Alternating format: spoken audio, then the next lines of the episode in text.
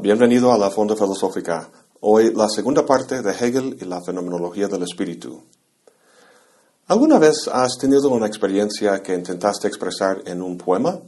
Si es así, entonces has tenido la experiencia de hacer en miniatura lo que Hegel hizo a lo grande en la fenomenología del espíritu, con la gran diferencia de que la experiencia que expresa fue la de toda una época, y que la expresa no con metáforas poéticas, sino con conceptos filosóficos.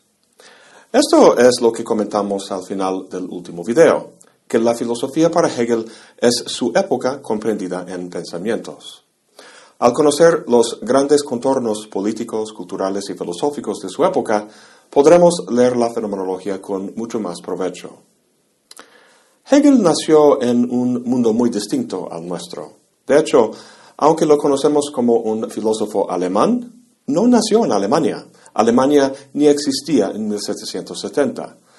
Hegel nació en el Ducado de Württemberg, que era parte del Sacro Imperio Romano, lo cual se inició en el año 800 con Carlomagno y terminó casi mil años después, en el año 1806, justo cuando Hegel estaba terminando de escribir su gran libro. El Sacro Imperio Romano suena impresionante, pero como decía Voltaire, no era ni sacro, ni un imperio, ni romano.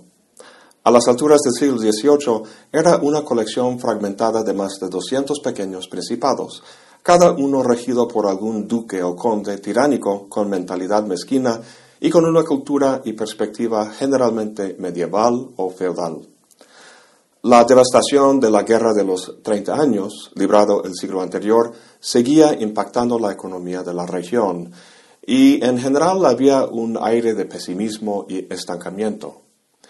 Este funesto escenario solo se acentuaba al ver al otro lado de la frontera, a Francia. El siglo XVIII, el siglo de las luces, pertenecía en buena parte a los franceses. Sus célebres filósofos Voltaire, Diderot, Rousseau y otros planteaban los ideales que hoy en día tomamos de sentado, la libertad, la tolerancia, el progreso, el gobierno constitucional y la separación iglesia-estado, entre otros. A diferencia de muchas ideas, estas no se quedaron como castillos en el aire, sino que se dieron, o más bien nacieron, en la Revolución Francesa de 1789. Hegel, de apenas 19 años de edad, estaba en ese momento en la Universidad de Tübingen. Él y sus amigos Hölderlin y Schelling veían los sucesos de la revolución con gran entusiasmo, como el amanecer de un nuevo mundo que esperaban fervientemente llegara a sus tierras. Mientras tanto, siguió el Sacro Imperio, pero solo unos 17 años más. Con sus propios ojos, Hegel vio el instrumento de su disolución, Napoleón Bonaparte. En ese momento, 1806, Hegel vivía en la ciudad de Jena, donde daba clases en la universidad. Napoleón, ahora emperador, en su campaña para dominar a Europa, entabló combate con tropas prusianos en las afueras de Jena. Un día antes de la batalla, el 13 de octubre, entró a la ciudad. En una carta que escribió a un amigo, Hegel dijo, He visto al emperador, este alma del mundo, cabalgar por la ciudad en su visita de reconocimiento. Suscita en verdad un sentimiento maravilloso la vista de tal individuo, quien, concentrado aquí en este punto, montado de caballo, abarca al mundo y lo domina. Es casi de película el escenario, Hegel terminando su libro sobre el espíritu de su época y la aparición de este alma del mundo, casi como si fuera una expresión visual del drama que Hegel cuenta. En el mundo en el que Hegel crecía, el hombre siempre había sido determinado por su clase social, por la religión y por antiguas costumbres y tradiciones. Y de repente llega Napoleón, el libertador, para echar todo eso por abajo y hacer efectivo las promesas de la revolución de libertad, igualdad y fraternidad. Por fin, la modernidad y la promesa de un mundo pacífico y próspero había llegado al mundo germánico. Obviamente Napoleón no fue un benefactor desinteresado de la humanidad, sino que tenía una profunda sed de poder. Era el emperador de Francia y quería serlo de toda Europa, por lo que su consolidación de los principados germánicos bajo su mando no era más que una estrategia para hacer frente con los poderes de Prusia y Austria. No obstante, su victoria en Jena constituyó un parteaguas histórico que transformaría profundamente la cultura alemana. ¿Alguna vez has conocido a un alemán que tuviera un complejo de inferioridad? Yo tampoco. La economía alemana, su cultura académica, el Estado de Derecho del que gozan, es la envidia del mundo. Sin embargo, en el siglo XVIII los alemanes pasaban por una fuerte crisis de identidad. Su lugar en el mundo, su misión cultural, no estaba ni remotamente tan claro como el de los franceses y los ingleses. Robert Solomon ha dicho que los franceses no tenían necesidad de un libro como La Fenomenología del Espíritu, porque ellos tenían a Napoleón. Esta afirmación ilustra muy bien las diferencias entre los dos países. La identidad francesa se basaba en la política y en la acción. La consigna era el cambio y la revolución, con la mirada dirigida hacia el futuro. La mentalidad alemana, en cambio, estaba impregnada del pasado y de su legado cultural.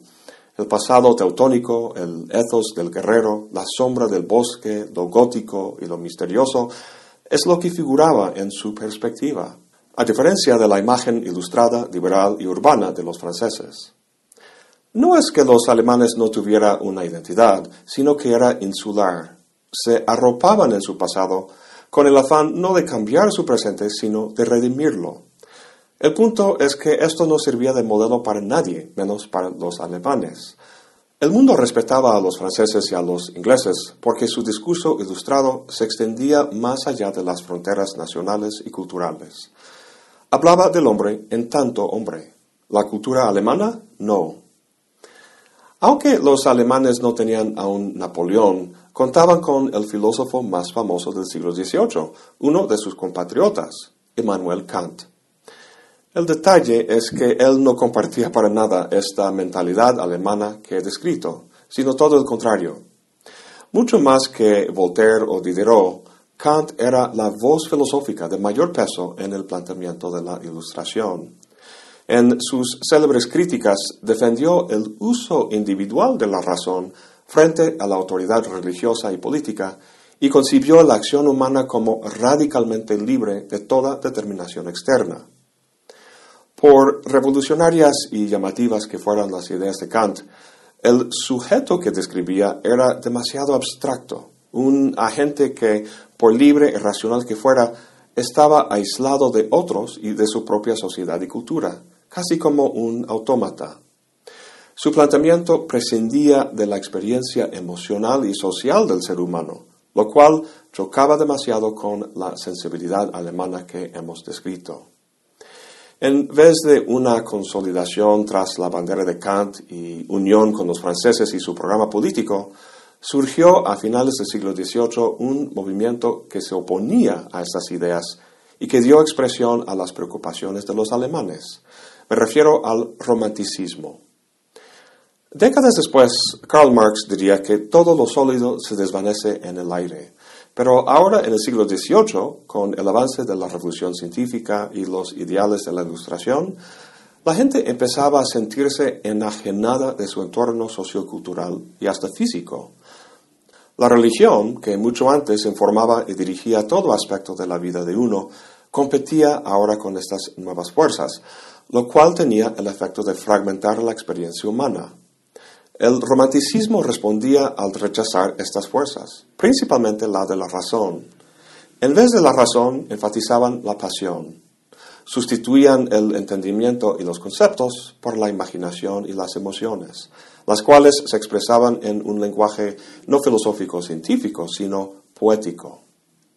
La lema de Kant era sapere aude, atrévete a saber, o sea, llamaba a que cada quien usara su razón para alcanzar ideas y verdades cosmopolitas, aplicables a la humanidad como tal. En vez de esta democratización del pensar y la abstracción de la humanidad que implicaba, los románticos elevaban el papel del genio que a través de la intuición artística expresaba la interioridad mística del Volk, es decir, del pueblo. Así, los románticos hacían énfasis en lo estético en vez de lo político, y apoyándose irónicamente en la tercera crítica de Kant, entendía su meta última como la de alcanzar el infinito en experiencias de lo sublime. En todo esto, los románticos tenían un precedente histórico muy importante que en buena medida les servía de modelo, Grecia antigua. Siendo nosotros filósofos, tendemos a ver a los antiguos griegos en términos de Platón y Sócrates y su uso de la razón y el universalismo que implicaba, lo cual podría servir de base para compararlos con la razón ilustrada que los franceses promulgaban. Sin embargo, su cultura era mucho más que eso lograban forjar una unidad cultural en la que figuraba el arte, la religión, la política y la filosofía en un todo no tanto racional y universal, sino bello y espiritual. Lo que lograban era una expresión de la totalidad de la experiencia humana, no solo la parte racional. Y eso es lo que era tan llamativo para los alemanes en general y para Hegel en especial. Lo que el ejemplo de Grecia antigua posibilitaba era la idea de una comunidad unida no por la coerción política ni por el interés económico, sino por un espíritu cultural, una cultura de arte y poesía que celebraba la libertad del individuo y su unión con el mundo que le rodeaba. Estas ideas del romanticismo hacen eco con la idea del Bildung que vimos en el primer video, del desarrollo de un individuo a través de una, serie de experiencias para alcanzar una totalidad armoniosa y unificada. El pensamiento de Kant y la ilustración en general buscaba liberar al hombre al volverlo autónomo, al desencadenarlo de supersticiones, tradiciones y autoridades ajenas. Es por eso que la vista de Napoleón conmovió tanto a Hegel. Al mismo tiempo, reconocía algo de profundo valor en el espíritu poético expresado en el arte y la religión, la idea de una fuerza espiritual que se manifestaba en todas las cosas y que las movía. Hegel estaba de acuerdo con el impulso básico de la ilustración, pero quería tener cuidado que al echar el agua sucia de la tina, que no se tiraba al propio bebé. Bueno, con todo esto tenemos una idea general del contexto político y cultural de la fenomenología del espíritu. Terminamos ahora con una revisión del contexto propiamente filosófico. Vamos a ver a tres filósofos, Kant, obviamente, Fichte y Schelling. En el primer video de mi serie sobre la crítica de la razón pura, hablo del proyecto general de Kant. Aquí solo resumo lo que dije ahí. Uno de los problemas básicos que Kant trata de resolver es la universalidad y necesidad del conocimiento científico, que Hume puso en tela de juicio con su análisis de la causalidad. Para asegurar la validez de este conocimiento, Kant efectuó su famosa revolución copernicana, que dice que el conocimiento va en función no de nosotros conformándonos a la naturaleza del objeto, sino del objeto conformándose a nuestra manera de saber.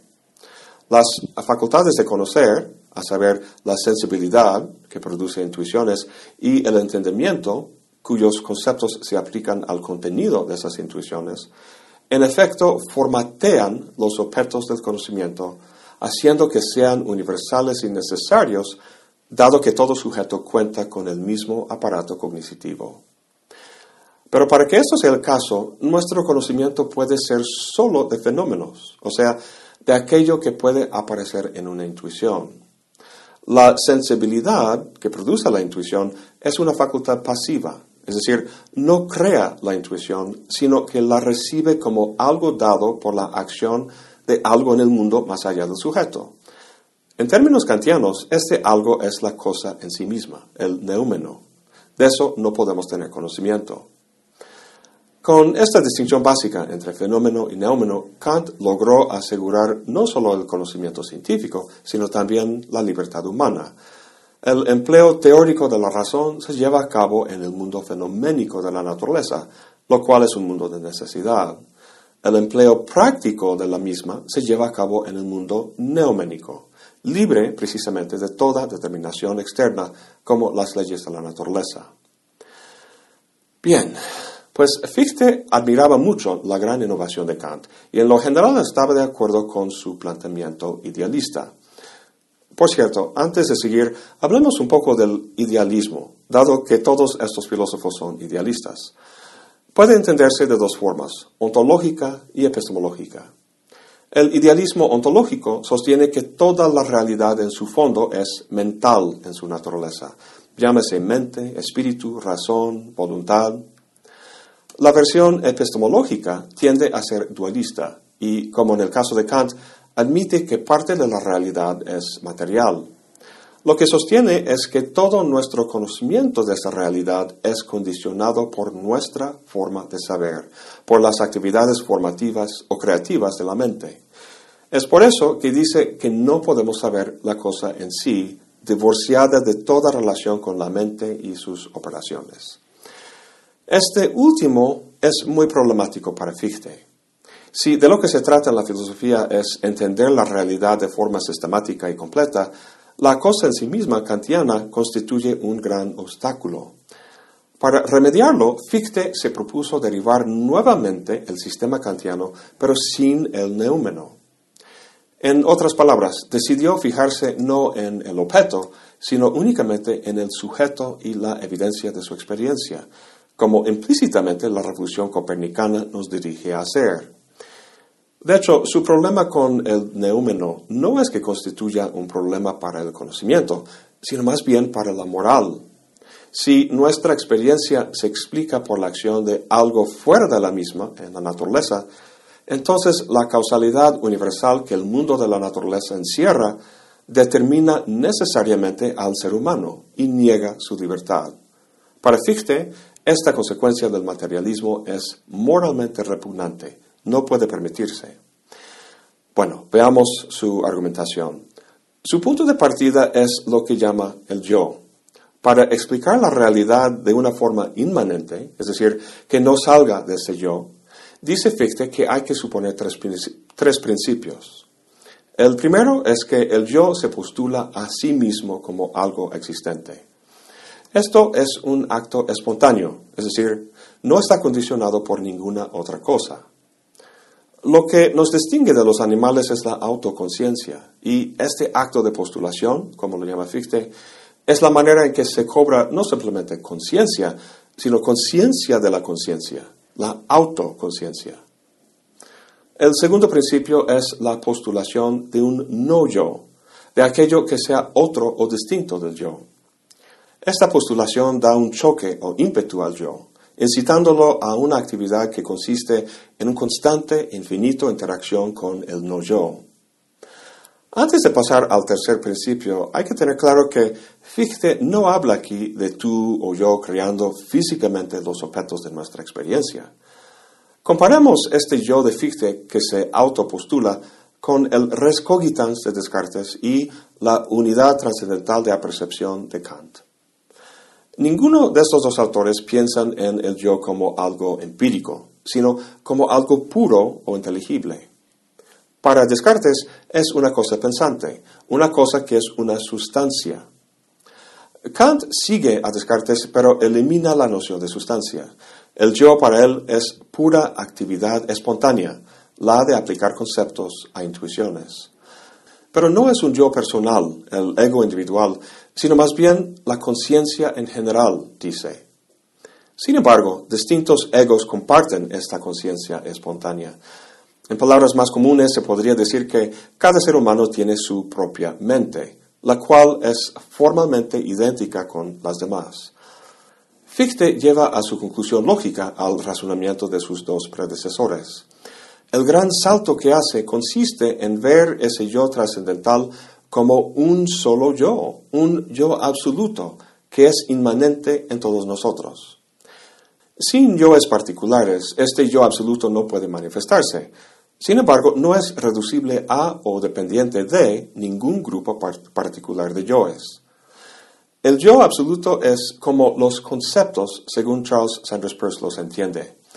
El concepto de gato, por ejemplo, es lo que llamaba un tipo, que se manifiesta por muchos tokens, o sea, cada impresión o enunciación de la palabra gato en un escrito o en una conversación. Sin embargo, el concepto o tipo gato no puede reducirse a cualquier cúmulo finito de sus tokens. Muchos son nominalistas con respecto a los conceptos, es decir, los ven como meras conveniencias mentales, pero sin realidad ontológica.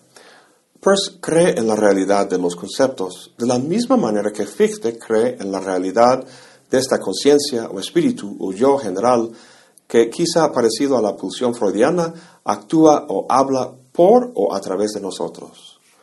De hecho, se puede ver en este salto fictiano el precursor no solo del espíritu en Hegel, sino la voluntad en Schopenhauer y lo dionisiaco en Nietzsche. Pero bueno, regresando al argumento, cuando Fichte habla de la postulación de un no yo, el yo que lo postula es puro acto. Fichte procede como Kant en el sentido de hacer preguntas trascendentales, o sea, pregunta por la condición de posibilidad de X fenómeno. En este caso, ese fenómeno es la actividad del yo, y lo que hace falta es un no yo con el que puede interactuar. Hay que notar que no pregunta por el raciocinio del yo, sino por su actividad como tal, un concepto del que el raciocinio es solo un ejemplo. En vez de un mundo de cosas en sí, como plantea Kant, lo que tenemos aquí es el no yo como inmanente a la experiencia del yo. La preocupación de Fichte aquí no es epistemológica, sino moral. En efecto, podemos ver su argumento como una subordinación de la primera crítica a la segunda, es decir, reduce la naturaleza, conocimiento de la cual era el tema de la primera crítica, a ser un postulado de la razón práctica. La pregunta trascendental viene siendo entonces, ¿qué requiere este yo absoluto para ejercerse moralmente, o sea, para actuar? Pues el no yo, es decir, todos los rasgos de nuestra experiencia, los objetos, sus interacciones, etc. El postulado del no yo es lo que hace posible la lucha moral, el desarrollo del yo cuya finalidad es la constante autosuperación. Encuentro mucho paralelismo entre Fichte y Leibniz. En Leibniz hay una infinidad de sustancias o mónadas que interactúan con su entorno no de forma empírica, sino de acuerdo con el despliegue lógico de su concepto. El chiste es que Dios ha preestablecido la armonía entre los conceptos individuales de todas las mónadas, de manera que parece que la causa de su experiencia es empírica cuando realmente es lógica. Algo parecido parece pasar en el caso de Fichte, aunque no estoy muy seguro, tendría que pensarlo más. Lo que sí puede decirse es que donde Leibniz decía que vivimos en el mejor de los mundos posibles, para Fichte tiene que ser precisamente la inversa. Es preciso que nuestro mundo sea el peor de los posibles, precisamente para que haya el mayor ámbito posible para la lucha moral, para la autorrealización. Como final, el tercer principio de Fichte habla de la interacción o mediación entre el yo y el no yo. ¿Cómo se da esta interacción? ¿Obedece cierta lógica? Kant había deducido la necesidad de que sus categorías, y solo esas categorías, se aplicaran a las intuiciones para producir conocimiento. De hecho, son condiciones necesarias para que haya cualquier experiencia en absoluto. Lo que Fichte ha hecho hasta ahora es aplicar principios a la experiencia en función no de la gente como conocedor, sino como actor moral, donde los conceptos de Kant provienen del entendimiento, en tanto una facultad teórica, Fichte plantea la aplicación de principios o reglas que provienen de la razón práctica. Dado que hay distintas maneras en que la estructura de la realidad puede abordarse, por ejemplo, el idealismo o el materialismo, la deducción que efectúa Kant queda provisional o contingente en el mejor de los casos. Entonces, en vez de una deducción de las reglas, conceptos o principios de la experiencia, Fichte plantea una dialéctica, es decir, un proceso de contrastar y comparar diferentes conjuntos conceptuales, o, como dirá Hegel, diferentes formas de conciencia. Este último es, en el fondo, el tema de la fenomenología del espíritu. Bueno, todavía falta Schelling, pero ya me extendí demasiado. Será para la próxima. Eso es todo por hoy. Gracias por acompañarme. Hasta la próxima y buen provecho.